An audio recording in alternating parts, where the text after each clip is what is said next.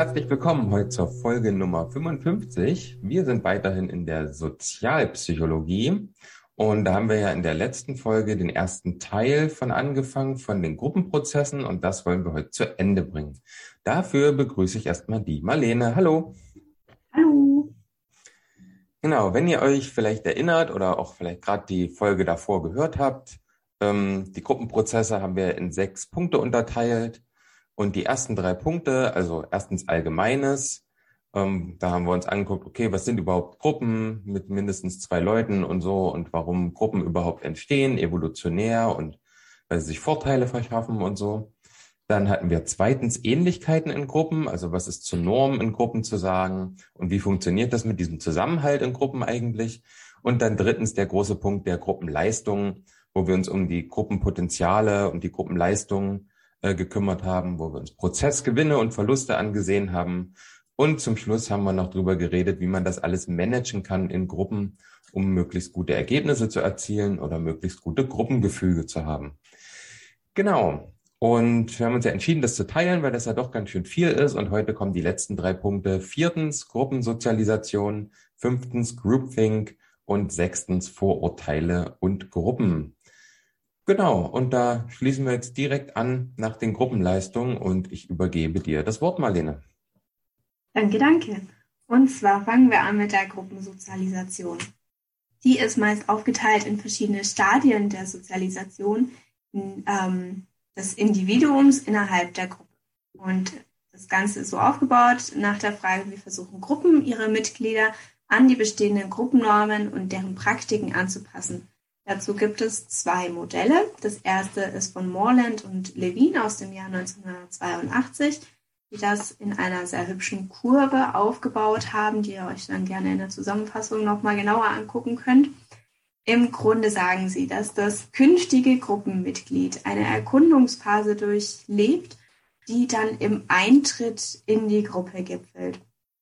Dann entsteht eine Sozialisation innerhalb der Gruppe bis hin zur Akzeptanz des neuen Mitglieds und dann ist es ein Vollmitglied der Gruppe. Dieses Gefühl wird eine Zeit lang aufrechterhalten, bis es dann hingeht zur Divergenz. Das ist so das Auseinanderleben ein bisschen. Da ähm, ist es dann mehr so ein randständiges Mitglied, das Individuum. Und irgendwann führt das dann für diese Resozialisierung dann auch ein bisschen zum Aus Austritt.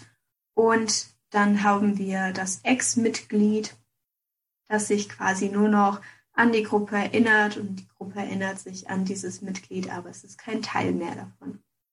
Das Ganze ähm, ist anwendbar auf Gruppen, die über relativ lange Zeit hinweg bestehen und bei denen es ein, ähm, eine direkte Interaktion zwischen den Mitgliedern gibt und deren Zusammensetzung sich aber auch im Laufe der Zeit verändern kann. Beispiele hier wären Sportmannschaften zum Beispiel, also generell ähm, organisatorische Teams oder studentische Vereinigungen wären das auch. Also vor allem Gruppen mit emotionaler Nähe und ähm, die auch aufgabenbezogen festgelegt wurden, wie eben Sportmannschaften, ganz klassisch. Genau. Und in diesem Modell haben wir eben fünf Stadien, die Erkundung, Sozialisation, Aufrechterhaltung, Resozialisierung und Erinnerung und vier Rollenübergänge des Individuums. Das waren Eintritt in die Gruppe, Akzeptanz von der Gruppe, Divergenz und der Austritt aus der Gruppe. Und diese Stadien und Rollenübergänge, ähm, die sich auf das Ausmaß der Festlegung auf die Gruppe unterscheiden, sind eben auch ähm, psychische Bindung und Wunsch, ein Gruppenmitglied ähm, in der Gruppe zu behalten. Dadurch geprägt. Genau. Bei dem Modell finde ich äh, interessant. Wir haben ja hier, also wenn ihr euch das dann anguckt, hat man diese diese Kurve in diesem, in diesem Diagramm, das hat halt die Dimension Festlegung oder Festlegungsgrad und Zeit. Und von der Zeit her fängt es natürlich mit dem Eintritt an und da ist die Festlegung so ungefähr in der Mitte. Und beim Austritt am Ende ist die Festlegung unterhalb der vom Eintritt. Das heißt, das, was für den Eintritt nötig war, kann gegen Ende noch unterschritten werden, um weiterhin in der Gruppe zu bleiben. Das finde ich ganz spannend eigentlich, dieses, wenn man einmal drin ist, ähm, dann bleibt man auch wahrscheinlicher drin, als die Hürde zu überwinden, erstmal in die Gruppe reinzukommen. Das zeigt das nochmal ganz schön, finde ich. Hat sich das ja auch hart erarbeitet, irgendwann in so einer Gruppe drin zu sein. Also besonders durch so, so, so Studentenvereinigungen, was da alles für Hürden gibt, bis man endlich mal drin ist. Und dann da wieder rauszugehen, ist, glaube ich, schon eine harte Entscheidung. Mhm. Ja. Ja. Gut, gut. Ähm, Modell Nummer zwei von Tuckmann und Jensen aus dem Jahr 1977. Also eigentlich noch ein kleines bisschen früher als das vorherige Modell. Die haben das etwas einfacher aufgebaut auch in fünf Phasen, und zwar äh, Phase 1 herausbilden.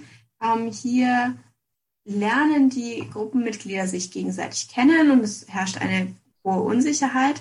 Dann gibt es die Phase des Stürmens. Die Gruppenmitglieder wehren sich gegen Beeinflussung von anderen Gruppenmitgliedern oder auch von außen. Kommt auf die Gruppe drauf an. Und ähm, es herrscht aber auch innerhalb der Gruppe eine starke Uneinigkeit und ein starker Konflikt.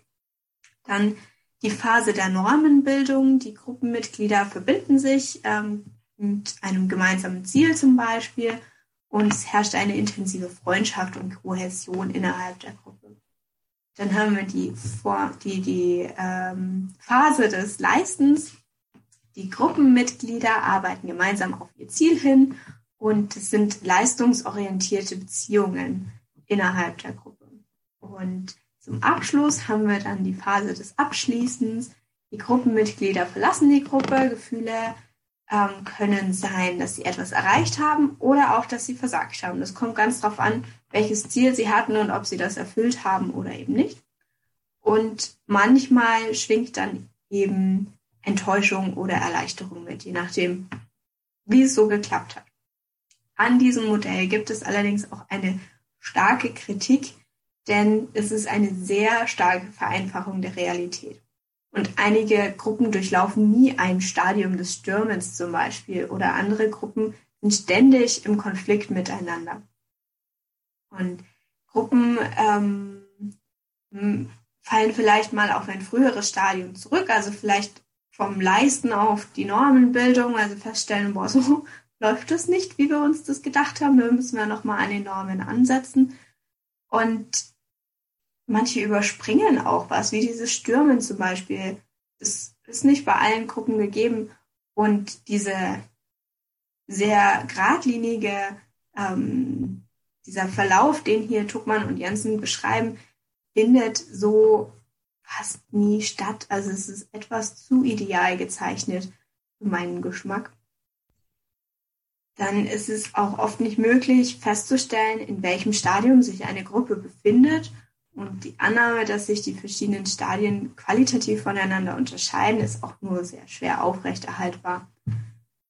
Ähm, ja, und diese Veränderungen gehen auch sehr allmählich vor. Also manche Mitglieder sind vielleicht noch in der Normenbildung drin, manche sind schon im Leisten, manche sind vielleicht schon ausgestiegen, weil sie sagen, mir ist das hier zu doof. Also es ist nicht so absolut zu sehen, wie das hier gezeichnet ist, aber das ist ja fast immer so. Also doch einfach sehr viel Kritik gerade an dem Modell. Ne? Ich glaube auch, das ist so ziemlich das verbreitetste Modell. Also davon habe ich schon viel gehört, auch von diesen Storming-Phasen und sowas. Obwohl es da halt so viel Kritik dran gibt und das wirklich sehr wenig repräsentativ scheint, ist wahrscheinlich auch die, ne, der Bereich, in dem man in dem man dieses Modell anwendet. Ne? Wenn ich jetzt mhm. irgendwie so ganz, ganz oberflächliche Organisationen habe in irgendwelchen Unternehmen oder so und mir das nur ganz theoretisch angucke, dann mag das ja vielleicht irgendwie einen Sinn haben, aber ich glaube, wenn man dann wirklich vielleicht sogar mit relativ kleinen Gruppen arbeiten möchte, finde ich das vielleicht nicht mehr so repräsentativ. Aber weiß ich nicht, habe ich ja keine Erfahrung drin. Aber es wirkt auf jeden Fall so. Ja. ja, und mal heruntergebrochen auf meine Lerngruppe zum Beispiel. Also ich kann die Phasen des Herausbildens, der Normenbildung und des Leistens durchaus erkennen, aber eben furchtbar durcheinander. Also am Anfang natürlich gab es ein Herausbilden, dass wir uns erstmal kennengelernt haben. Dann dieses Stürmen haben wir komplett übersprungen. Ich glaube nicht, dass das bei uns irgendwie relevant war. Wir hatten auch nichts, gegen das wir uns jetzt wehren mussten. Wir waren uns eigentlich sehr schnell einig. Dann ähm, Normenbildung und Leistung zwischen den zwei springt es die ganze Zeit hin und her, weil je nach Aufgabe, die man sich stellt, auch als Lerngruppe, ich meine, das ist eine Zweckgemeinschaft, ähm, ist es furchtbar. Also nach jeder Aufgabe fängt man neu an zu überlegen, hm, haben wir das jetzt so gut hingekriegt oder müssen wir das vielleicht ein bisschen ändern? Müssen wir uns dahingehend ein bisschen ähm, besser auf die Kommunikation ausrichten oder brauchen wir ein bisschen besseren technischen Hintergrund? Alles Mögliche. Also vor allem jetzt auch mit, mit dem ganzen Online-Lehre und ähm, dass man sich nicht einfach mal sehen kann und das Ganze aussprechen, sondern alles digital läuft und diese Empathieschwelle auf Zoom oder ähnlichen Plattformen ist furchtbar hoch und die Gefahr, dass wenn sich jetzt jemand angegriffen fühlt, dass er einfach ausmacht und man ihn nicht mehr erreichen kann, ist auch sehr hoch. Also passt man viel besser auf, was man sagt, wie man es formuliert. Und deswegen, also in meiner Gruppe geht es die ganze Zeit hin und her zwischen dieser Normenbildung und dem Leisten. Und ab und zu sind wir auch wieder in dem Herausbilden, dass wir überlegen, kennen wir uns wirklich? Wollen wir uns nochmal treffen zum genauer Kennenlernen und so, weil es einfach furchtbar ist eigentlich. Ja, das ist halt diese, dieses Lineare, ne? So, so lineare Prozesse habe ich eh immer ein bisschen Kritik dran, also auch so ganz groß gedacht, wie das ja Marx schon gemacht hat, irgendwie, dass Geschichte linear stattfindet, was ja jetzt so auch nicht stimmt und ich bin da eher ein Freund von, von Zyklen und Kreisläufen, weil ich das realistischer finde. Und da ist mir eingefallen und habe ich jetzt auch in meinen Aufzeichnungen, während du geredet hast, noch gefunden, wo ich mit Johannes die Folge zum, zur Soziometrie oder zum, äh, zum Soziogramm gemacht habe.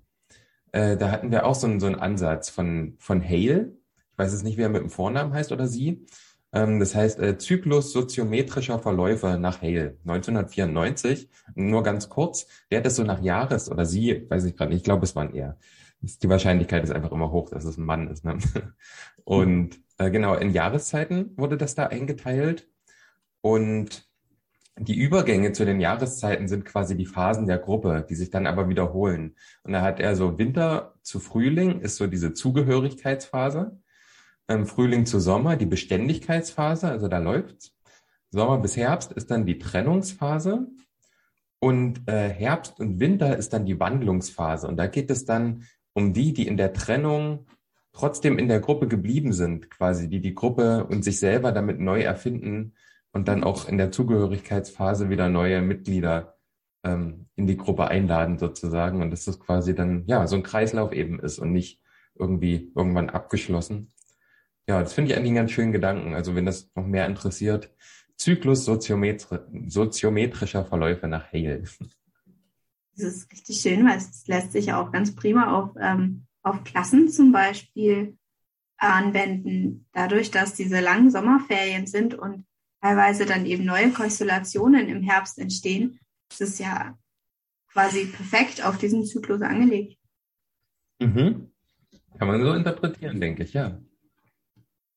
Ja, nee, fand ich auch super. Deswegen ist mir das gleich dazu eingefallen, im Gegensatz zu diesen, zu diesen doch sehr linearen Geschichten hier. Hm. Ja, ja, haben wir die Modelle, oder? Denke schon, genau. Und dann darfst du weitermachen. Dann mache ich das auch mit fünftens. Groupthink, genau. Wenn man das jetzt so hört, kann man sich vielleicht erstmal gar nicht so viel drunter vorstellen. Vielleicht so eine Ahnung, irgendwie in einer Gruppe denken, irgendwie vermutlich hat das was damit zu tun, wie alle denken. Und das ist dann schon gar nicht so weit weg.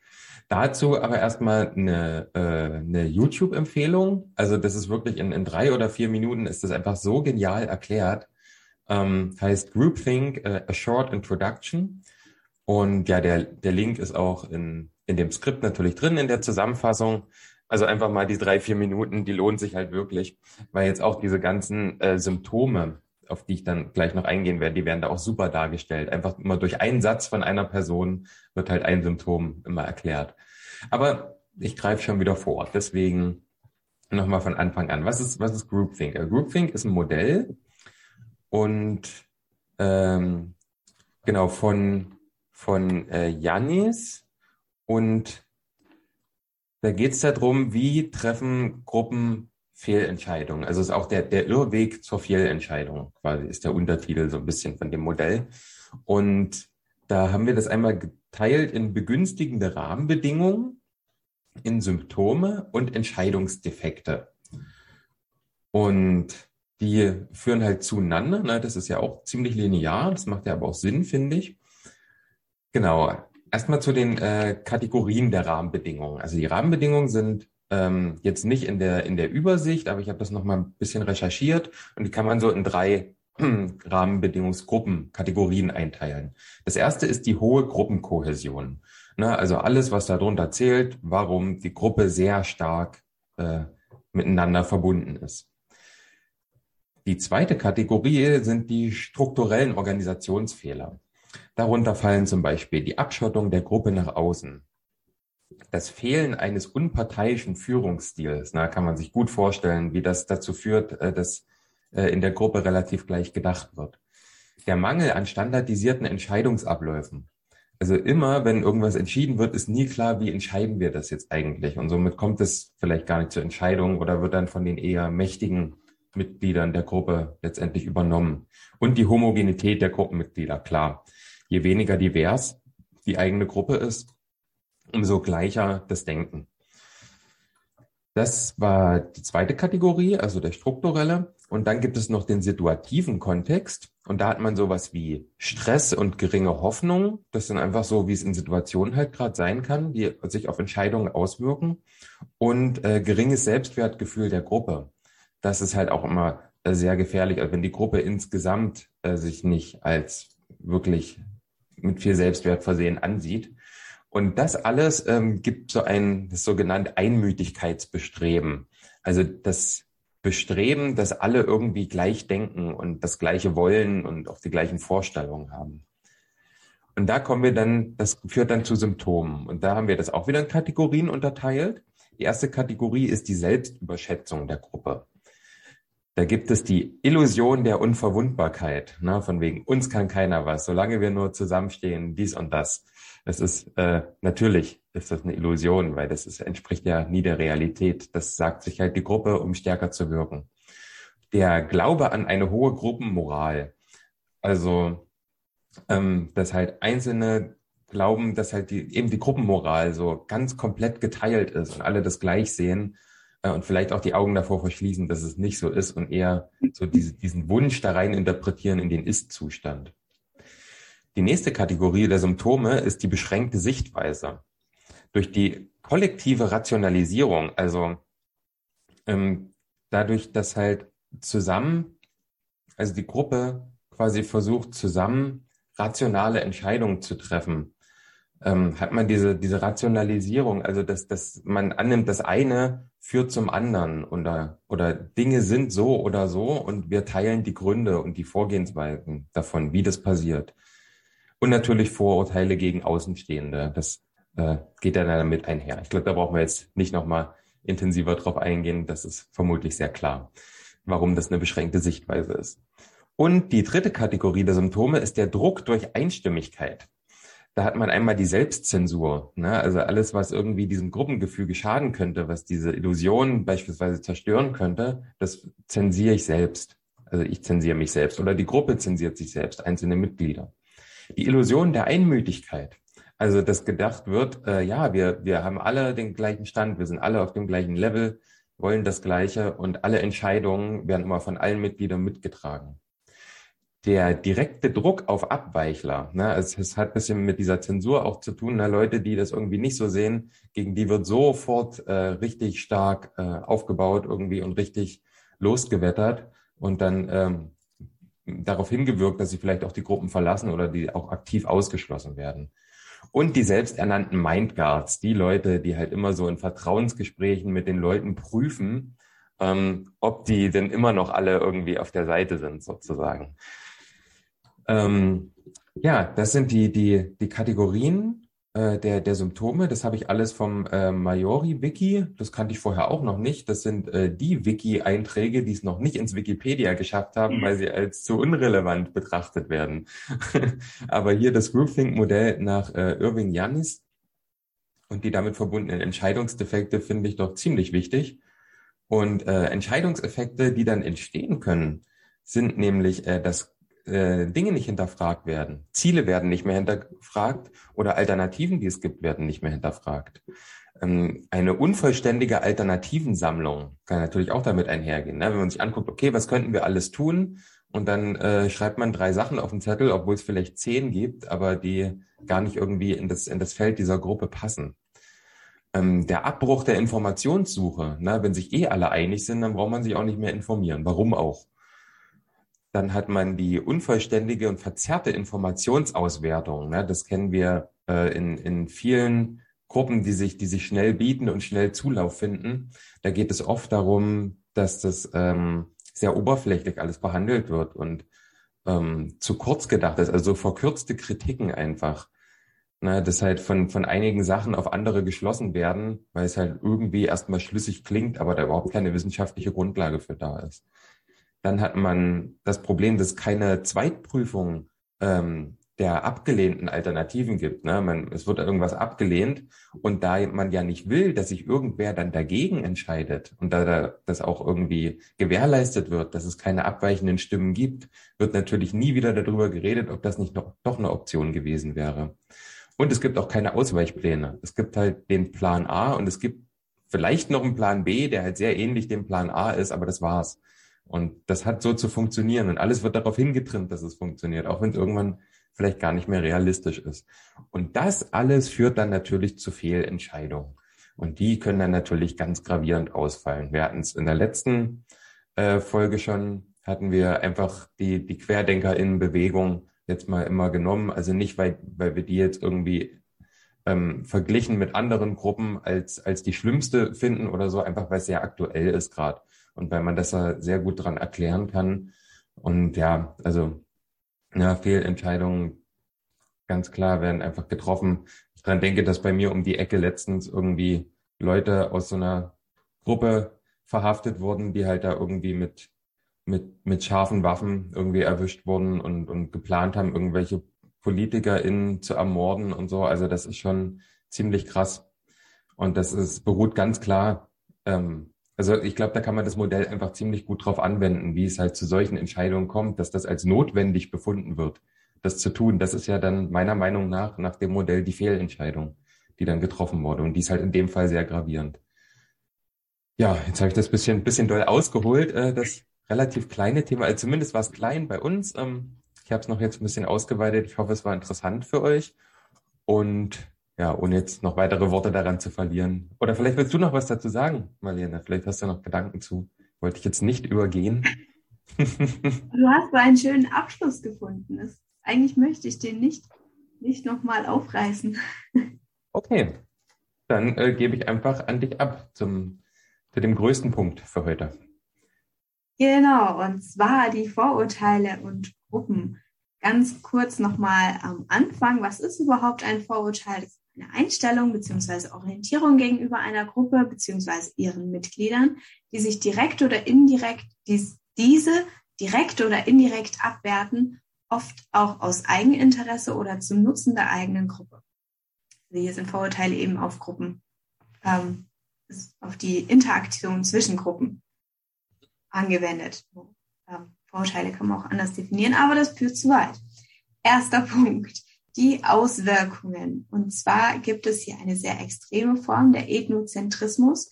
Der ist definiert als die Tendenz, die Merkmale einer der Eigengruppe als überlegen im Vergleich zu denen der Fremdgruppe zu beurteilen und ganz allgemein Fremdgruppen aus der Perspektive der Eigengruppe zu beurteilen. Also im Grunde, wir sind Subi und die nicht, weil die sind nicht wie wir. Dann haben wir hier noch den Begriff des ähm, Ethnozentrismus nochmal anders definiert, laut der Bundeszentrale für politische Bildung und hier aus dem Politlexikon.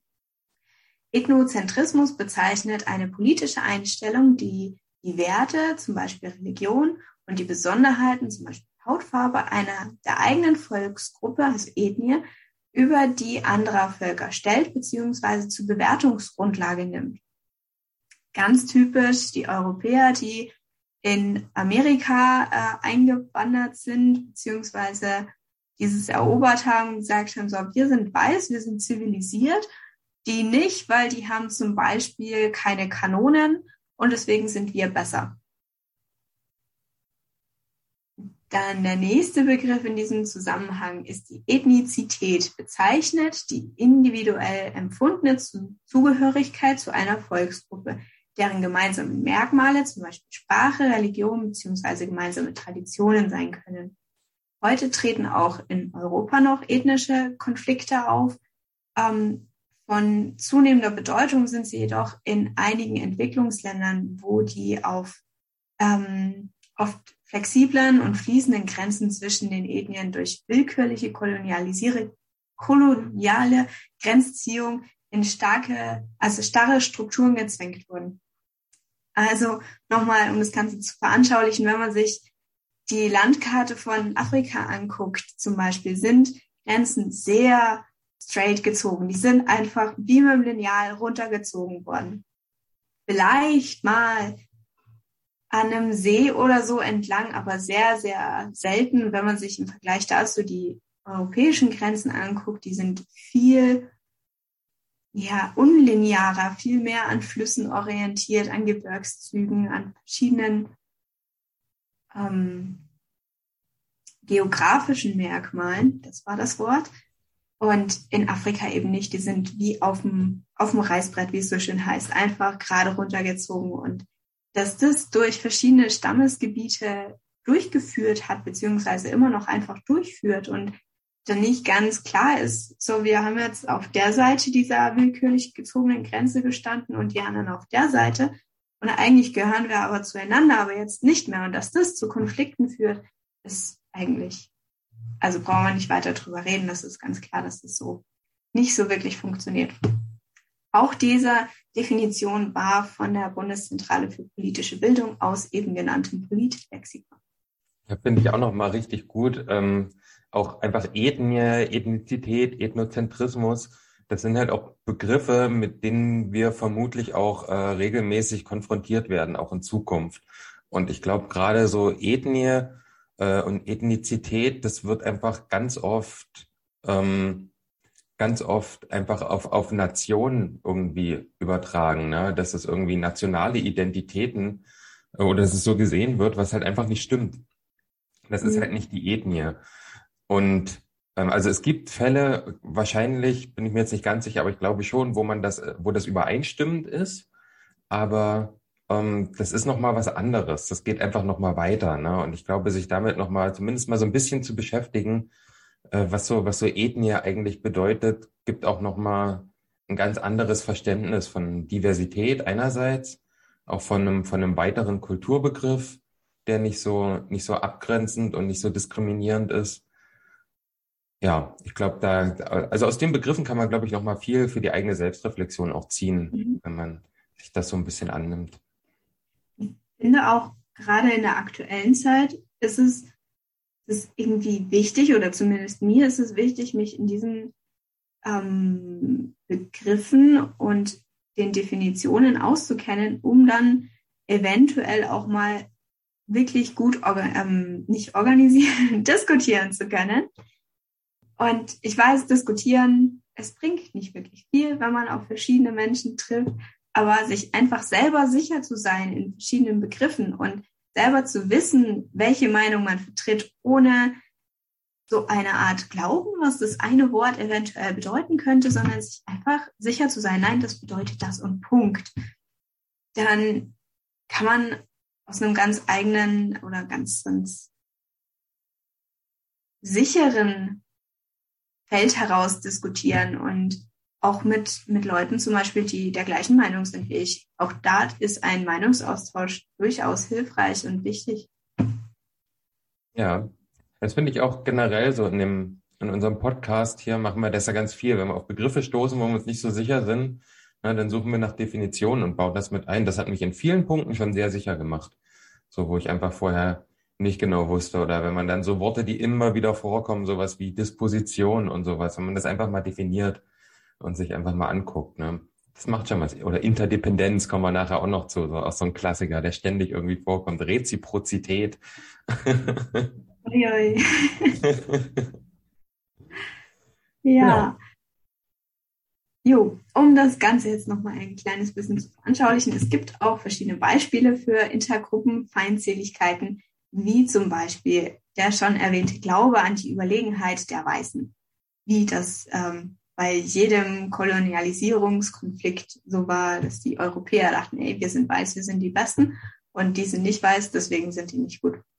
Was ein furchtbar kritischer Gedanke ist. Und ich, mir, mir kommt wirklich die Gänsehaut jedes Mal, wenn ich das so überdenke, weil ich denke, ach, ich bin auch weiß und ich war, nee. Naja, egal. Nächstes Beispiel wäre der Kampf der Religionen und Kulturen gegeneinander. Auch das, glaube ich, weiß jeder, der 30-jährige Krieg fußt nur auf einem Religionskonflikt. Es kamen noch verschiedene andere Sachen dazu, aber 30 Jahre Krieg, weil sich ein paar abspalten und sagen, wir wollen da ein bisschen andere Definition draus machen, ist eigentlich unglaublich grausam. Und natürlich die verschiedenen Völkermorde, die in der Vergangenheit äh, passiert sind, gar nicht so weit entfernter Vergangenheit meistens. Die Völkermorde an den Juden, Sinti, Roma, das, ähm, die Geschehnisse in Ruanda, das Massaker von Srebrenica, wenn ich das hoffentlich richtig ausspreche, in Bosnien, auch noch nicht so lange her.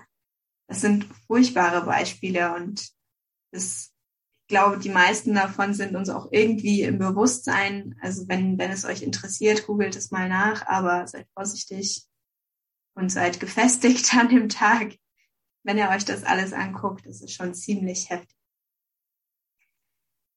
Und damit schließen wir dieses erste kleine Thema der Auswirkungen von Vorurteilen auf Gruppen ab und ich übergebe wieder an dich. Ja, danke schön.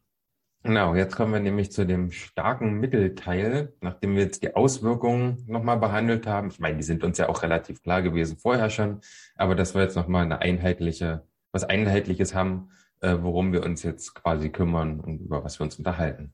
Kommen jetzt die Erklärungsansätze. Warum ist das so? Was machen denn diese Gruppen in Vorurteilen und wie entstehen die? Und genau. Und das haben wir auch unterteilt in Persönlichkeitsansätze, in kognitive Ansätze und in Gruppenansätze. Und erstmal gucken wir uns ein paar Persönlichkeitsansätze an. Also was macht die Persönlichkeit? Na, was gibt es da für äh, Dispositionen zum Beispiel? Das erste sind, der erste Punkt unter den Persönlichkeitsansätzen sind autoritäre Persönlichkeiten. Dazu eine kleine Definition. Ähm, Persönlichkeitssyndrom, das durch einfaches Denken rigides Festhalten an sozialen Konventionen und Unterwürfigkeit gegenüber Autoritätsfiguren gekennzeichnet ist.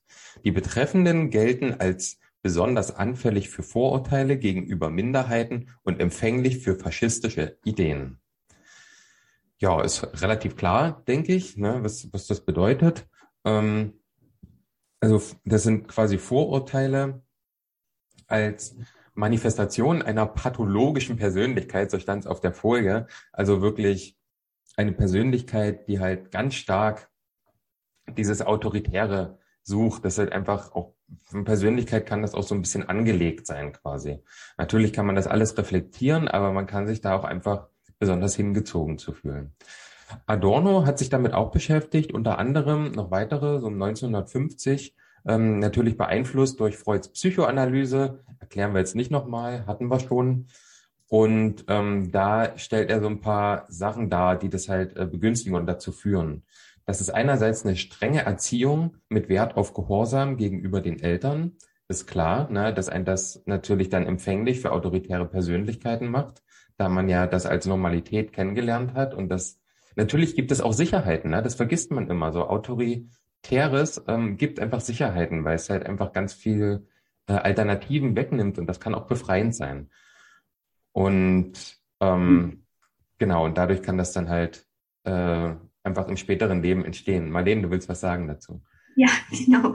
Und zwar, ich kann euch die Quelle leider nicht mehr genau sagen, aber ich habe gelesen, dass auch ähm, Menschen, die anti-autoritär erzogen wurden, also so völlig ohne Regeln, sich im späteren Leben stark zu autoritären Persönlichkeiten hin, hingezogen fühlen, beziehungsweise sich gerne an, ähm, an denen orientieren, höchstwahrscheinlich oder ich kann mir denken, auch dadurch, dass ihnen in der Kindheit sämtliche Regeln, sämtliche Geländer oder Hilfslinien gefehlt haben und sie sich so verloren fühlen, dass sie das im Erwachsenenleben dann auch aktiv suchen.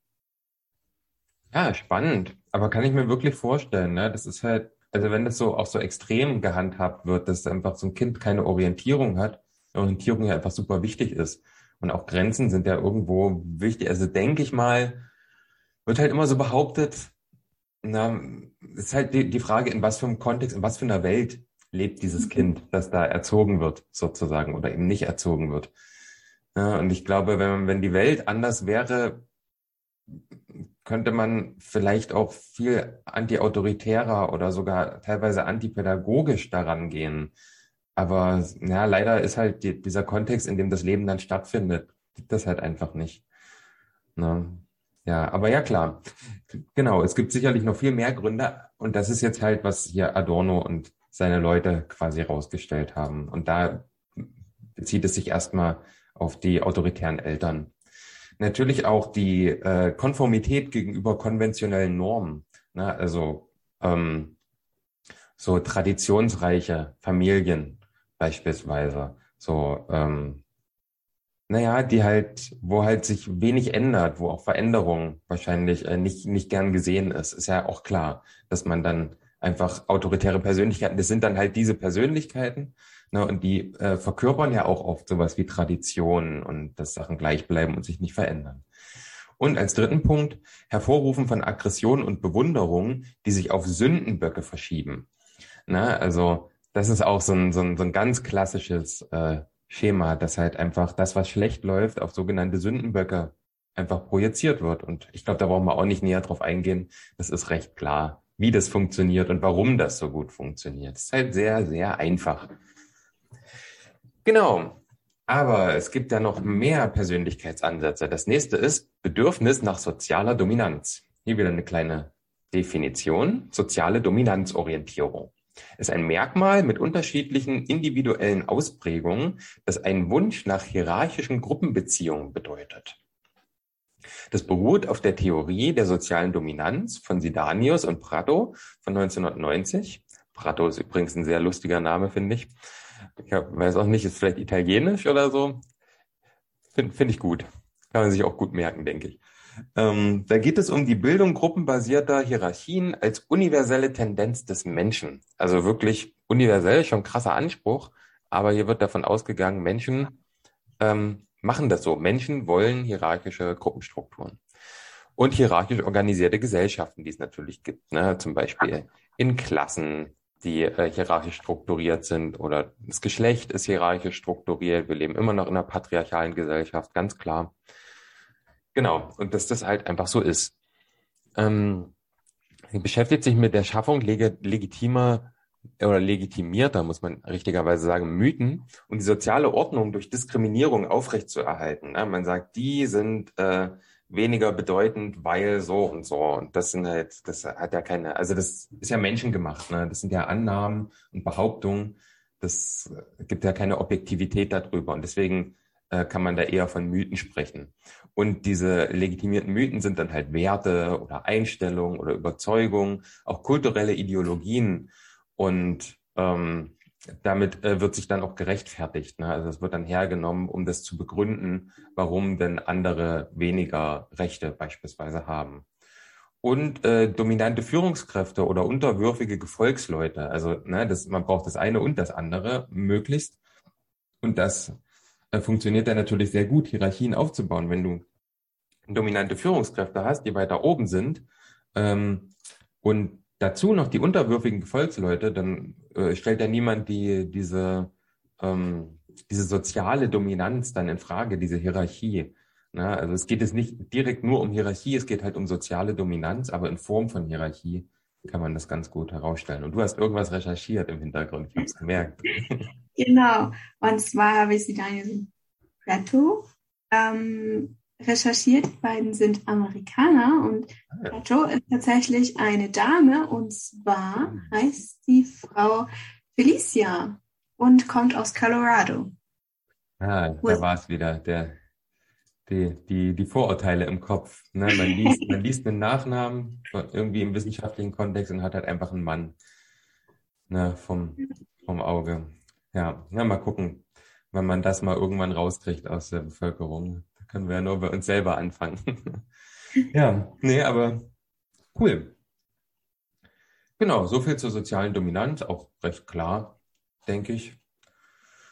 Ähm, der dritte Persönlichkeitsansatz ist Autor Autoritarismus und Dominanzorientierung als Ideologien. Also jetzt haben wir quasi die beiden zusammen, so, aber halt als Ideologie. Autoritarismus, ähm, nochmal kurz definieren, auch nach hm, ähm, Spektrumlexikon, ist eine autoritäre Einstellung, ein absoluter Autoritätsanspruch, ist gekennzeichnet durch die autoritäre Reaktion. Also ein Oberbegriff für verschiedene antidemokratische und potenziell faschistische soziale Einstellungen. Wir hatten es oben schon mal, ähm, aber das fand ich doch jetzt nochmal auch sehr treffend. Und genau, und da gibt es äh, so, so ein, wie so ein Modell, wie so diese Ideologien stattfinden mh, mm, und diese ideologischen Überzeugungen aus äh, Autoritarismus und sozialer Dominanzorientierung, die sind halt nicht stabil. Äh, das sind natürlich so Dispositionen, aber halt nicht, nicht so super stabil. Ne? Da ist immer noch was dran zu tun. Und verfestigen tut es sich dann halt in Ideologien. Und ähm, es berücksichtigt äh, die Gruppenbeziehung in, in bestimmten sozialen Kontexten. Also das, ähm, naja, also die, die Gruppenbeziehungen untereinander sind, sind halt auch wichtig und die können halt auch dann Ideologien wieder aufweichen. Äh, also das muss man halt immer mit beachten dabei, wie sich Ideologien bilden, weil ja auch die, die Beziehung untereinander der Mitglieder dafür sehr wichtig ist. Und da gibt es hier auch so ein kleines Modell. Und da hat man auf der, auf der einen Seite ähm, wie man wie man zu den negativen Einstellungen gegenüber äh, äh, Fremdgruppen kommt, ähm, haben wir den sozialen Gruppenkontext. Äh, der ist hier bedrohlich. Also andere Gruppen werden als bedrohlich erlebt und die Persönlichkeit der, der, des Mitglieds oder der gesamten Gruppe ist so eine soziale Konformität. Ne, dass wir halt alle ähm, damit einhergehen mit unserer Gruppe. Und die, daraus bildet sich dann eine Weltsicht dass um uns rundherum, um unsere Gruppe rundherum eine gefährliche, für uns gefährliche Welt ähm, existiert. Und da kann dann natürlich schnell so ein rechter Autoritarismus passieren, wie wir das auch kennen, ne? Von wegen hier wir, wir armen Weißen. so, es geht ja nur noch, nur noch irgendwie um, um andere Hautfarben und um irgendwelche Gender und jetzt hier ich als armer weißer Mann.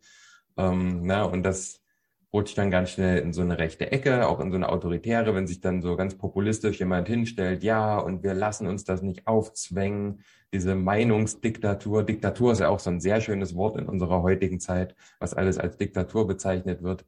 Ähm, ja, das, das, tut einem richtig leid, äh, wie entwertet irgendwie das Leid wird, äh, was halt unter dem, alle Menschen, die unter dem NS-Regime gelitten haben, was halt wirklich eine Diktatur war, was halt so weich gespült wird jetzt und so relativiert wird. Das ist ganz schön, ganz schön ekelhaft. Und dadurch entstehen dann halt diese negativen Einstellungen gegenüber bedrohlichen, in Anführungszeichen natürlich Fremdgruppen. Na, das ist der eine Weg, dass halt alles andere als, als Bedrohung gesehen wird. Und es gibt aber auch noch den anderen Weg. Hier ist der soziale Gruppenkontext kompetitiv. Also es ist so eine Art Wettbewerb, man will besser sein. Die Persönlichkeit der Mitglieder ist dann eine Kompromisslosigkeit, also dieses ganz klare Schwarz-Weiß. Na, es gibt kein, es gibt kein wir einigen uns, sondern wir haben Recht und wir setzen unseres durch. Und da werden die anderen nicht als Bedrohung erlebt, sondern eher als, ja, als, als Kompetitionsakteurinnen ähm, sozusagen. Und äh, ja, die Weltsicht ist dann, äh, ja, es gibt irgendwie diesen, hier steht so kompetitiver Dschungel, also die, die Welt ist, ähm, besteht aus Gruppen, die gegeneinander kämpfen sozusagen. Und äh, da kommt dann diese soziale Dominanzorientierung. Also das erste war ja dieser Autoritarismus und jetzt kommt die soziale Dominanz. Und dadurch entstehen dann halt äh, die negativen Einstellungen gegenüber konkurrierenden Fremdgruppen oder solchen mit niedrigerem Status. Also da geht es nicht darum, dass irgendwas bedroht wird, sondern dass wir unsere eigene Überlegenheit möglichst stark herausstellen.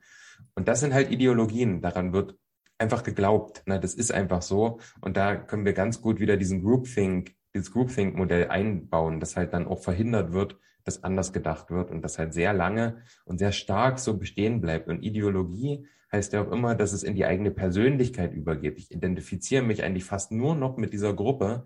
Na, zum Beispiel identifiziere ich mich als äh, weiser Mann, Schrägstrich Opfer der Gesellschaft oder als, ähm, als keine Ahnung, jemand mit, mit Menschen mit viel Geld oder so, sage ich jetzt mal, äh, äh, reiche, reiche Menschen, die ja auch in, in sehr homogenen Gruppen sich befinden meist, äh, die sich dann halt in der, in der kompetitiven sozialen Dominanzorientierung einfach abgrenzen. Ja, wir sind besser, wir haben das Geld, wir haben die und die Rechte und ähm, wir wissen eh, deswegen sind wir auch nicht für eine Reichensteuer, weil wir wissen eh am besten, wo das Geld fehlt und machen das lieber persönlich.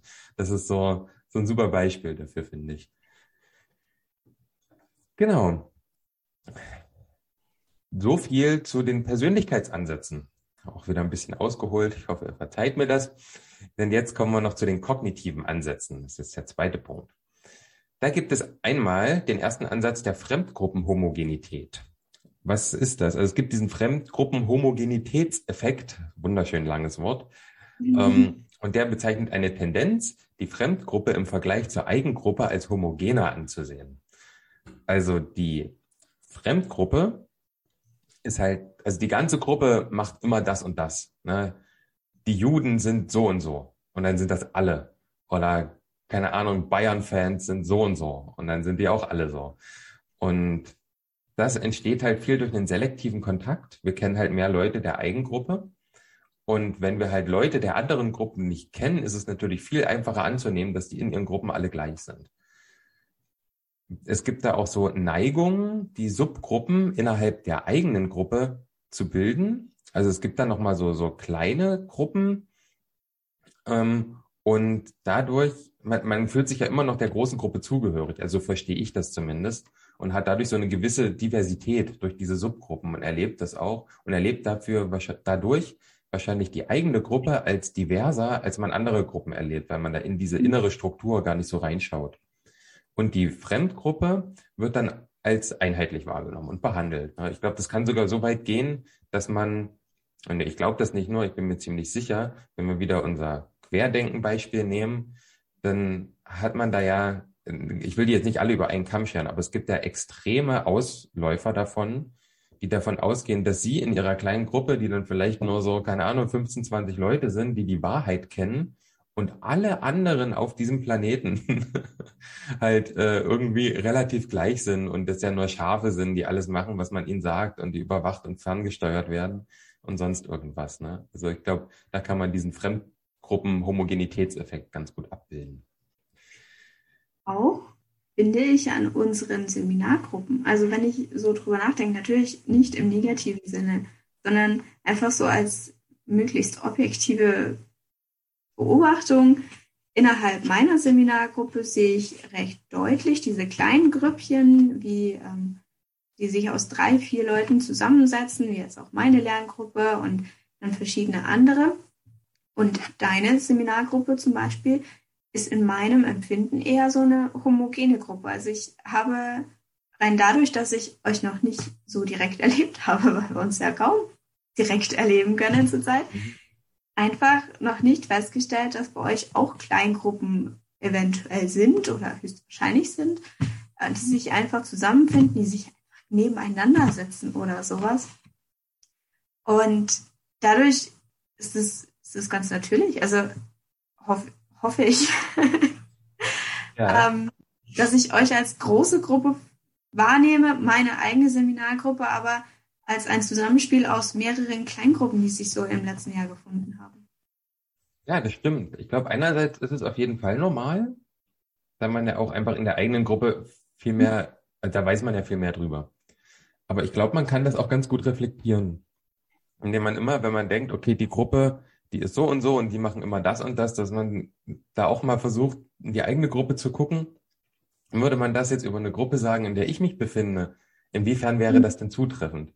Ich glaube, da kann man auch wieder so ein, so ein Reflexionsanstoß auf jeden Fall. Genau, und der letzte kognitive Ansatz ist die illusorische Korrelation. Das ist relativ einfach. Und das ist einfach die Tendenz, einen Zusammenhang da wahrzunehmen, wo keiner ist. zum Beispiel zwischen einer Gruppe und einem negativen Verhalten, hatten wir ja gerade auch schon, oder einem bestehenden Zusammenhang als äh, ausgeprägter wahrzunehmen, als er wirklich ist. Ja, also, dass man das einfach intensiviert, was man so anderen Gruppen zuspricht. Zum Beispiel, dass man einfach ganz Extremes in, in Gruppen rein interpretiert. Äh, was, also so ein, so, ein, so ein Vorurteil, was, was ich immer viel höre, ist zum Beispiel gegenüber der Antifa oder man kann sogar sagen der sogenannten Antifa. Das wird ja teilweise so verstanden, als wäre das so eine Art Verein oder so. Und es ist halt, also ich finde, das ist halt ein Selbstverständnis, äh, ob man sich dazu zählt oder nicht. Und da braucht man nicht irgendwie einen Mitgliedsvertrag irgendwo unterschreiben. Und das, ne, dass es halt irgendwie die Leute sind, die halt irgendwie Autos anzünden und dies und das. Aber das sind halt äh, extreme Ausläufer, ne? Die machen halt eine wunderbare, auch politische Arbeit.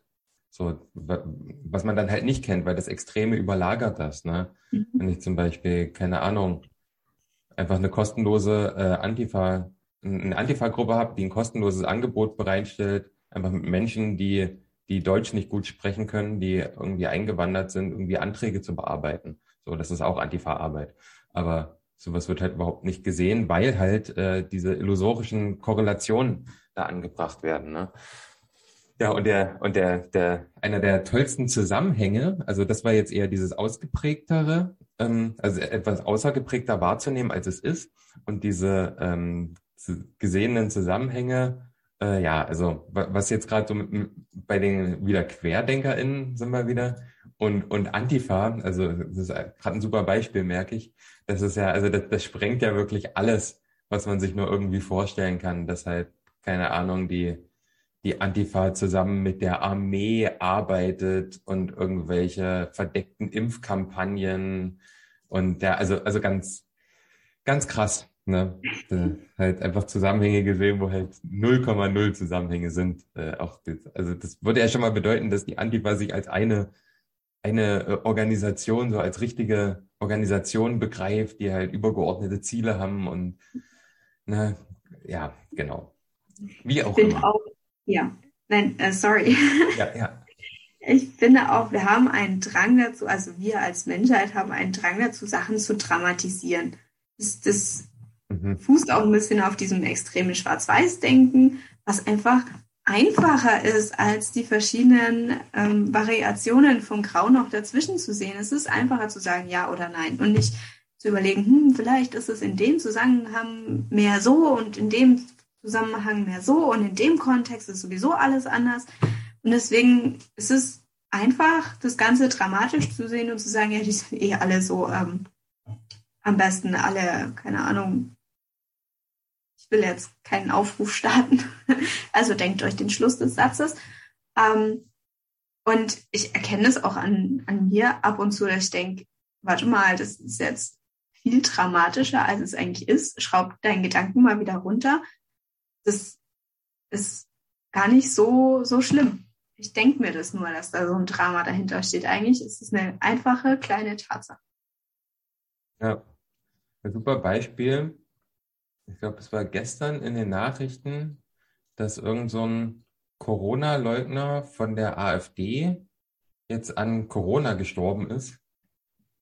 Ähm, ja, aber Nachrichten sind es nicht. Also wirklich nicht. Es ist halt vollkommen egal, wer an Corona stirbt. Es ist halt immer schlimm. Und na, da jetzt zu sagen, ja, keine Ahnung, hier, da seht ihr es und also das ist jetzt, jetzt mal von der anderen Seite. Ne? Man muss ja auch mal irgendwie da ein bisschen wertfreier rangehen, finde ich. Und ja, das finde ich halt einfach furchtbar, sowas. Das ist halt dann so Verzerrung und Dramatisierung einfach, ne? wie du es schon gesagt hast. Und es gibt ja auch die, also in einem Soziopod habe ich das mal gehört, in dem Podcast. Ich weiß es nicht mehr genau, ich glaube, da ging es um den Wahrheitsbegriff. Und da gibt es auch die Theorie, dass die Wahrheit immer das ist, was die beste Geschichte ist. Deswegen funktionieren viele Ausläufer von Religionen auch besser als andere, weil die bessere Geschichten erzählen. Oder auch, wie die Geschichte geschrieben wird, dass man sich darum bemüht, halt eine Geschichte wirklich daraus zu machen. Also eine Geschichte. Also nicht, nicht Geschichte als historisch korrekt, sondern Geschichte als Geschichte, die man gut erzählen und gut hören kann. Und das wird dann tatsächlich eher als Wahrheit angenommen. Ja. So als Einschub. Genau.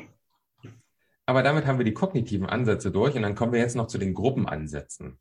Und da ist der erste die Theorie des realistischen Konflikts äh, von Scherif 1961. Und er erklärt das Zustandekommen von Konflikten zwischen Gruppen durch den Wettbewerb um knappe Ressourcen. Also das ist halt jetzt wirklich, also deswegen realistisch. Ne? Das, es gibt halt knappe Ressourcen, die reichen nicht für alle. Und wenn darum gekämpft wird, dann ist das ein realistischer Konflikt. Dazu brauchen wir erstmal die Definition von der negativen Interdependenz. Das ist eine Situation, in der die Bindungen zwischen Einzelpersonen oder Gruppen durch Interessenkonflikte gekennzeichnet sind, die oft zu einer Feindschaft oder einem realistischen Konflikt führen. Und innerhalb dieser, dieses Ansatzes von Sharif sagt er, zwischen den Gruppen bestehen, äh, besteht eine negative Interdependenz. Das heißt, die Ziele der Gruppen sind nicht vereinbar. Die Erreichung der Ziele der einen Gruppe gehen zwangsläufig zu Lasten der Zielerreichung der anderen Gruppe. Das hat man halt ganz klassisch, wenn man knappe Ressourcen hat. Ne? Wenn die eine Gruppe Erfolg hat, hat sie viele Ressourcen, bedeutet, die andere Gruppe hat weniger. Und dazu hat er ein Experiment durchgeführt, das, sozu, das sogenannte Robbers Cave oder Robbers Cave Studien nennt man sie auch. Dazu habe ich euch auch einen YouTube-Link hier äh, reingetan. Guckt euch das gerne an. Äh, da müssen wir das hier nicht komplett erzählen, weil in dem Video wird es einfach super erklärt. Das geht auch nur ein paar Minuten. Aber mal ganz kurz, es geht um drei Phasen. Die erste Phase ist die Bildung getrennter Gruppen, ohne dass die Gruppen von der Existenz der anderen wissen. Ja, man hat zwei Gruppen, die wissen nichts voneinander.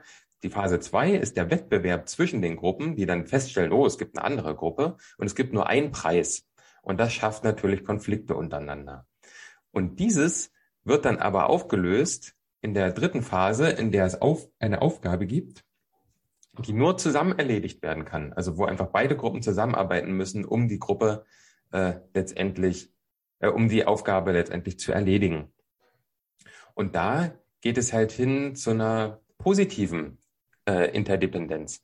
Und die bedeutet, dass eine Situation, in der es positive Bindungen zwischen Einzelpersonen oder Gruppen gibt, die durch Kooperation, Reziprozität und wechselseitige Vorurteile, äh, Vorteile natürlich gekennzeichnet sind ne, in dem halt zusammengearbeitet wird, um ein Ziel zu erreichen. Und äh, dieses Ziel ist ein übergeordnetes Ziel. Und da gibt es auch noch mal eine Definition von übergeordnete Ziele sind Ziele, die nur erreicht werden können, wenn beide Gruppen kooperativ mit gegenseitigem Vorteil zusammenarbeiten. Ja, und somit helfen übergeordnete Ziele beim Überwinden negativer Interdependenz hin zur positiven Interdependenz. Also das sind so die drei Definitionen, die man beim realistischen Konflikt drauf haben muss. Ne? Die übergeordneten Ziele und die positive sowie die negative Interdependenz. Ja, das so ganz kurz. Wie gesagt, das Robbers Cave äh, Experiment ist sehr cool. Guckt euch das ruhig mal an. Die, der zweite Gruppenansatz ist die Eigengruppenbegünstigung. Das ist wieder ziemlich einfach. Der In-Group Bias auch genannt. Äh, Bias habe ich vorhin auch nochmal nachgeguckt, weil das ist ein Wort, was mir immer öfter begegnet und oft synonym mit Vorurteil verwendet wird. Das ist aber nur bedingt richtig. Denn wenn ich das richtig verstanden habe, ist das eher eine Art von Vorurteil im wissenschaftlichen Kontext, dass zum Beispiel Studien falsch ausgewertet werden oder einfach zu verkürzt ausgewertet werden, was dann zu so Stereotypen zum Beispiel führen kann. Und man sagt, ah ja, wir haben ja Männer und Frauen befragt, man macht so ein paar Stichproben, ja, die Frauen sagen das, die Männer sagen das, also sind Männer so und Frauen so. Und das wird dann als Bias oder Bias bezeichnet. Genau, vielleicht äh, ist euch der Begriff auch schon öfter begegnet. Ich glaube, er wird uns in Zukunft öfter begegnen, weil das doch ein sehr äh, relevanter Begriff ist, der auch so in der, in der Meinungsbildung auch äh, immer wichtiger wird. Genau. Aber was ist das eigentlich? Äh, jetzt sind also diese Eigengruppenbegünstigung. Das sind Verhaltensweisen oder Bewertungen, die die Eigengruppe gegenüber der Fremdgruppe begünstigen. Durch die Begünstigung der Eigengruppe wird die Eigengruppe positiver behandelt, durch die Herabsetzung der Fremdgruppe wird die Fremdgruppe weniger positiv behandelt. Ganz klar. Also hatten wir jetzt auch schon an ein paar Beispielen, denke ich, genannt und ist relativ logisch. Brauche ich jetzt nicht näher drauf eingehen. Und der dritte Gruppenansatz ist die Identifikation mit der Gruppe, die Theorie der sozialen Identität. Und auch dazu möchte ich euch einfach nur ein YouTube-Video empfehlen, weil ich glaube, besser könnte ich es jetzt auch nicht zusammenfassen und erklären. Das heißt, ähm, Psychologie der Gruppe, wenn schon minimale Gemeinsamkeiten verbinden. Ja, der Link ist auch da. Äh, guckt euch das einfach an. Ist auch nochmal ein schönes, schönes Experiment, wie halt in einer, äh, mit, mit Eigengruppe und Fremdgruppe wieder was verteilt wird, wenn man die Mitglieder befragt. Und auch darüber hinaus bietet das Video noch ein paar nützliche Informationen. Und jetzt sind wir durch mit diesem gewaltigen Teil der Erklärungsansätze. Also vielleicht nochmal, weil es jetzt ja doch ganz schön viel war. Es gab die Persönlichkeitsansätze, da hatten wir die autoritären Persönlichkeiten, die soziale Dominanz und die Ideologien äh, mit Autoritarismus und äh, Dominanzorientierung. Dann hatten wir die kognitiven Ansätze mit Fremdgruppenhomogenität, illusorischer Korrelation und die Theorie des realistischen Konflikts von Scherif. Und wir hatten die Gruppenansätze. Oh nee, stimmt. Die Scherif ist schon der erste Gruppenansatz. Genau. Und äh, dann noch die Eigengruppenbegünstigung und die Identifikation mit der Gruppe, also die Theorie der sozialen Identität. Genau, um nochmal den Überblick zu behalten. Und jetzt gebe ich für den letzten Punkt ab an Marlene. Was machen wir denn jetzt mit diesen Erkenntnissen? Ja, jetzt kommt ein sehr, eigentlich sehr kleiner Teil, aber ein sehr, sehr wichtiger Teil. Und zwar geht es hier um die ähm, psychologische Intervention zum Abbau von Vorurteilen. Ich finde, das ist sehr, sehr wichtig, auch für unsere spätere Arbeit, das einmal verinnerlicht zu haben. Wie können wir denn Vorurteile zwischen Gruppen zum Beispiel in unserem Jugendhaus abbauen? Was könnte da helfen? Und auch fürs persönliche Leben. Ich finde, da sind einige Sachen drin, bei denen ich mir dachte, ach, stimmt. also, so erstens die Kontakthypothese nach Alport, wenn ich ihn richtig ausspreche, ich glaube Alport, äh, von 1954. Er sagt, äh, Kontakt aufnehmen und dafür günstige Bedingungen schaffen. Dafür ist diese Kontakthypothese da. Und die besagt, dass Intergruppenkontakt wird von Vorurteilen, wird Vorurteile abbauen, wenn er erstens das Potenzial zum Anknüpfen von Bekanntschaften bringt. Zweitens unter Bedingungen gleichen Status abläuft drittens Kooperation in Richtung auf ein gemeinsames Ziel beinhaltet und viertens einen unterstützenden normativen unter einem normativen, ich fange nochmal an, viertens in einem unterstützenden normativen Klima stattfindet. So. Also ganz wichtig nochmal die Phasen. Es muss eine Bekanntschaft geben, also es muss dieses Potenzial zum Anknüpfen einer Bekanntschaft geben dann sollten die Personen ungefähr den gleichen Status haben. Also es bringt nichts, ähm, das schwächste Mitglied der einen Gruppe mit dem Chef der anderen Gruppe versuchen zu connecten. Das ist höchstwahrscheinlich nicht ganz so zielführend. Wenn jetzt aber die zwei schwächsten Mitglieder von diesen zwei Gruppen zum Beispiel einander cool finden und öfter mal miteinander reden oder eben Kontakt aufbauen, ist es schon viel wahrscheinlicher, dass es klappt. Und dann eben dieses gemeinsame Ziel. Wir hören es immer wieder, ein gemeinsames Ziel oder auch ein gemeinsames Feindbild verbindet. Dazu ist noch zu sagen, dass Gesetze helfen können, weil sie die Unterstützung seitens der Behörden darstellen, um Vorurteile abzubauen und durch Einhalten von Normen Akzeptanz schaffen. Wir haben das vorhin schon ein bisschen diskutiert. Ich sehe diesen Satz sehr kritisch. Ja, erklär doch nochmal deinen Punkt. Ich fand den ganz gut.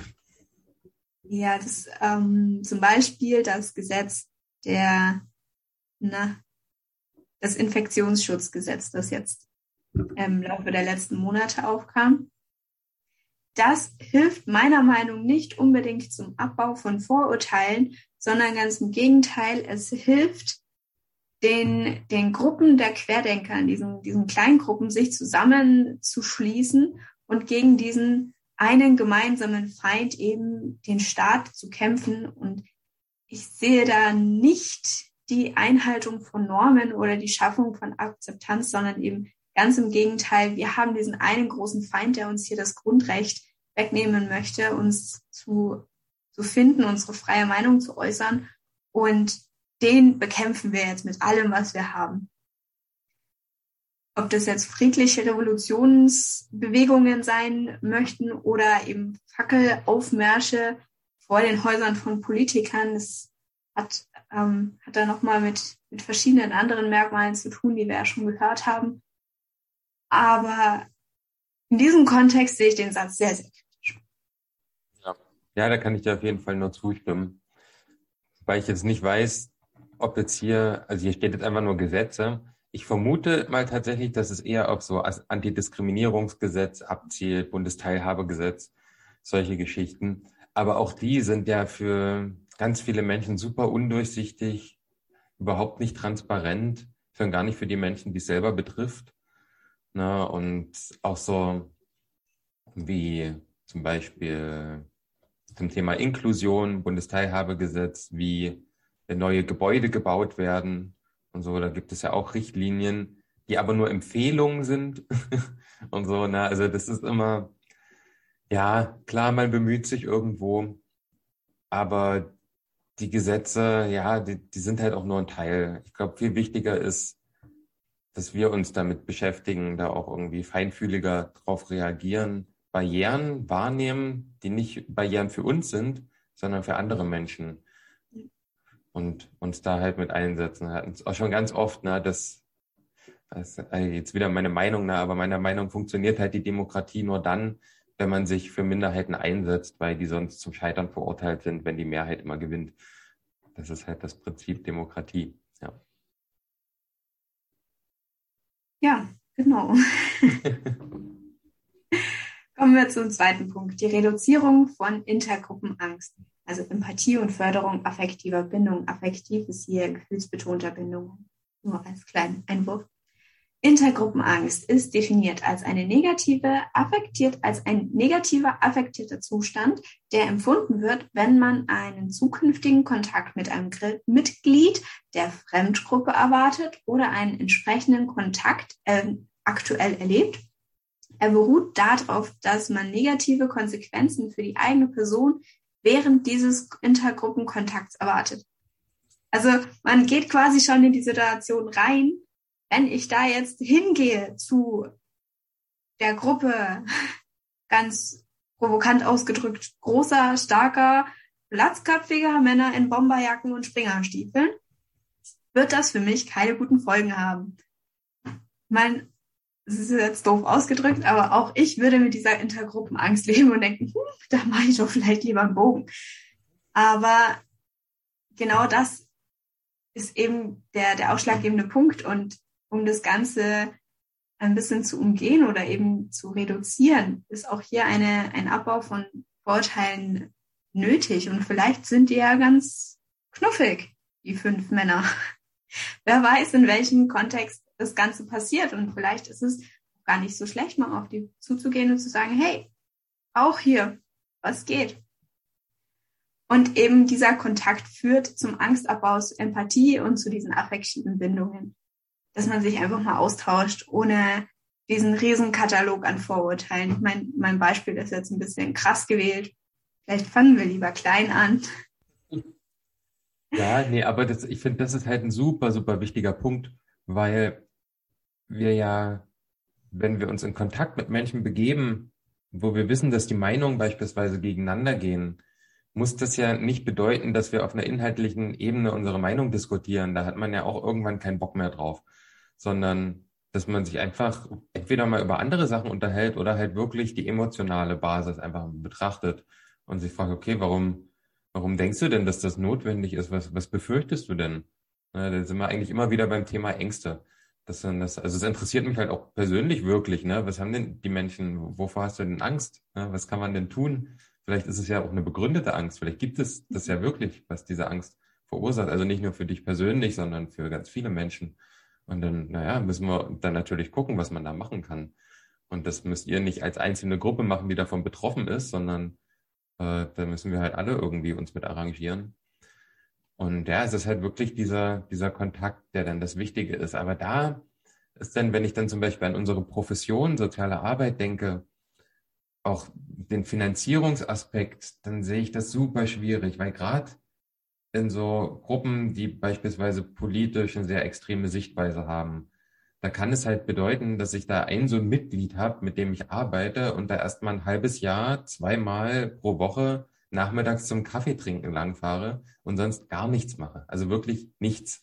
Natürlich schreibe ich meinen Bericht, natürlich mache ich mir Gedanken, was, ist da jetzt rausgekommen, ich habe meinen Methodenkoffer dabei, aber den lasse ich die ersten drei, vier Monate vielleicht erstmal zu, weil äh, das, das gar nicht, gar nicht der Punkt ist, sondern es geht erstmal um eine Beziehung und um Vertrauen und sowas ist dann halt sehr wichtig, um sich mit Menschen aus, aus stark unterschiedlichen Gruppen auch irgendwie zu unterhalten. Aber wer, wer finanziert sowas? Ne? Wer, wer gibt für so eine Arbeit dann Geld? Und ja, da haben wir noch einen ganz langen Weg vor uns, um halt genau sowas selbstbewusst nach außen zu vertreten, dass das wichtig ist und dass wir uns nicht vorschreiben lassen von irgendeiner Verwaltung oder Politik, dass wir das anders zu machen haben, weil wir die ExpertInnen sind und wissen, dass das jetzt braucht.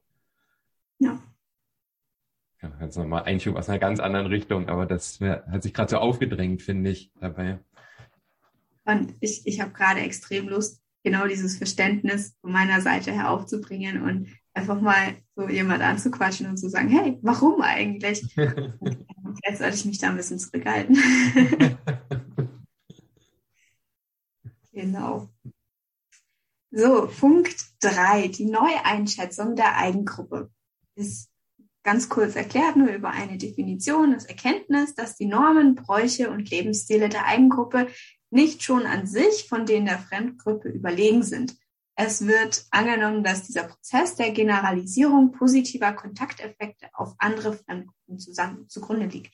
Also im Grunde nochmal, wir stellen fest, ey, wir sind nicht das Nonplusultra. Wir haben vielleicht auch unsere kleinen Ecken, wir haben unsere, unsere Schwächen und vielleicht hat die andere Gruppe das nicht. Vielleicht kann uns die da eventuell ein bisschen unterstützen. Das ist es im Grunde. Man sich nicht mehr so in den Himmel lobt, sondern mal feststellt, wir sind alle nur Menschen. Und Nummer vier, die Hypothese des erweiterten Kontakts. Das ist das bloße Wissen, dass ein Mitglied der Eigengruppe eine enge Beziehung zu einem Mitglied der Fremdgruppe hat. Und das kann die Einstellung gegenüber dieser Fremdgruppe verbessern. Man stellt zum Beispiel fest, ey, der eine, der öfter mal hier dabei ist, weil er mit dem einen von uns eine super Bindung hat, weil die zum Beispiel zusammen in die Grundschule gegangen sind oder ähnliches, der ist eigentlich ganz cool. Und wenn der so cool ist und wir den eigentlich alle mögen, vielleicht sind ja die anderen in der Gruppe auch ganz in Ordnung, weil der verbringt ja sehr viel Zeit mit denen. Also findet er die offenbar okay und wir finden ihn okay. Also vielleicht sind die anderen auch ganz okay, so aus unserer Sicht. Und das ist zwar über fünf Ecken gedacht, aber ich finde, das ist, ist ganz in Ordnung so. Und damit wären wir am Ende. Wir haben alle vier Möglichkeiten des Abbaus von Vorurteilen hiermit besprochen. Es gibt wahrscheinlich noch verschiedenste andere, aber wir haben uns jetzt hier mal auf vier beschränkt, auch aus Eigeninteresse, um ganz ehrlich zu sein. Und ich hoffe, ihr könnt damit was anfangen und nehmt euch da was mit für euer eigenes Leben, für unsere berufliche Profession. Ja, möchtest du noch was dazu sagen, Robert? Ja, eine Sache würde ich noch ganz gern sagen, zwar zu dem gesamten Thema, dass man, wir haben uns ja jetzt auch viel über extreme Gruppen unterhalten. Wir hatten Rechtsextremismus als Beispiel, wir hatten radikale, also die radikalen Flügel der QuerdenkerInnen, wo man vorsichtig sein muss. Wir hatten es ja auch thematisiert in der letzten Folge, dass man Stereotype auch hernehmen kann, um Sachen erstmal zu verstehen, um die besser zu verdeutlichen, aber die natürlich nicht ins Weltbild mit einzubauen. Und ich glaube, genauso ist es hier auch wichtig zu verstehen, bei so ganz extremen Gruppengefügen, die ganz stark auf Ideologien, zum Beispiel ganz stark auf gezielte Ausgrenzung in militante Richtungen gehen und so, da greifen so ich sag mal, leichte Form der Abbau von Vorurteilen nicht. Und da sollte man sich vielleicht auch keine Hoffnung machen, dass wenn ich jetzt da irgendwie so einen Menschen kenne oder so, zu dem hingehe, das einfach mal ausprobiere, vielleicht mal einen Menschen vorstelle, der so aus einer anderen Richtung kommt und so. Das kann alles auch sehr, sehr nach hinten losgehen, glaube ich. Und ja, ich bin da ein bisschen sensibilisiert, weil ich ähm, letztens im, im Rahmen im Rahmen einer, eines Online-Seminars von der Konrad-Adenauer-Stiftung war noch ein Nachholtermin mit äh, einem Ex-Nazi, der halt irgendwann den Ausstieg gemacht hat, der aber 20 Jahre in wirklich krassesten rechtsextremistischen Kreisen unterwegs war. Und äh, ja, wo er so von seinem Leben erzählt hat und was auch alles so dazu geführt hat und was für Strukturen er sich befand, da kann man nicht so viel von dem, was wir jetzt hier durchgesprochen haben, drauf anwenden. Also da rennst du halt einfach gegen, gegen Granitwände, wo du 0,0 erreichst. Und auch er hat gesagt, so, es tut mir wirklich leid, wenn ich jetzt hier reinweise eure pädagogischen Träume zerstöre. Aber ihr hättet da nichts dran ändern können. Niemand von euch, zu keiner Zeit. Egal, was ihr getan hättet. Und auch da, also es gibt da natürlich auch nochmal Ansätze, na, Ausstiegs, Ausstiegs, keine Ahnung, wie das heißt, Ausstiegspädagogik oder so vielleicht. Also gibt sicherlich auch Theorien, auch Methoden, die da ganz krass anders vorgehen.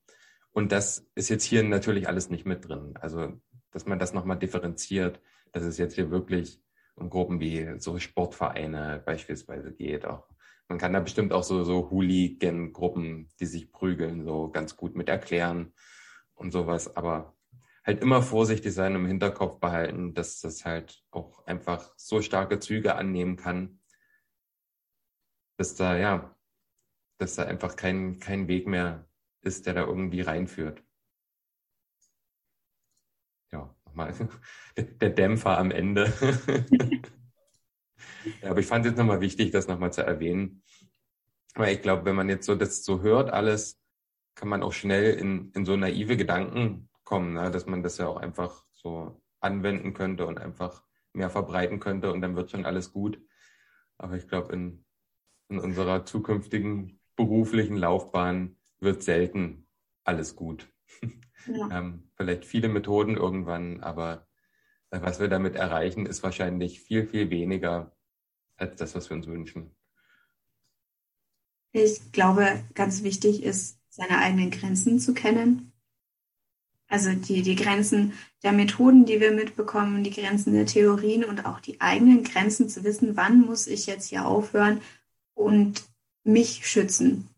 Und ob das jetzt psychisch oder körperlich ist, das ist einmal dahingestellt, aber einfach wissen, wann ist Schluss für mich, wann kann ich einfach nicht weitermachen, um, um auch mich zu schützen. Und auf der anderen Seite aber auch die Hoffnung nicht aufzugeben. Das ist für mich ein ganz, ganz großer Punkt. Ich will nie dahin kommen und ich hoffe, ich, ich komme auch nie dahin, dass ich an meine Arbeit herangehe, ohne die Hoffnung, irgendwas bewirken zu können. Das ist, für mich ganz, ganz wichtig und ich möchte euch das hier mitgeben.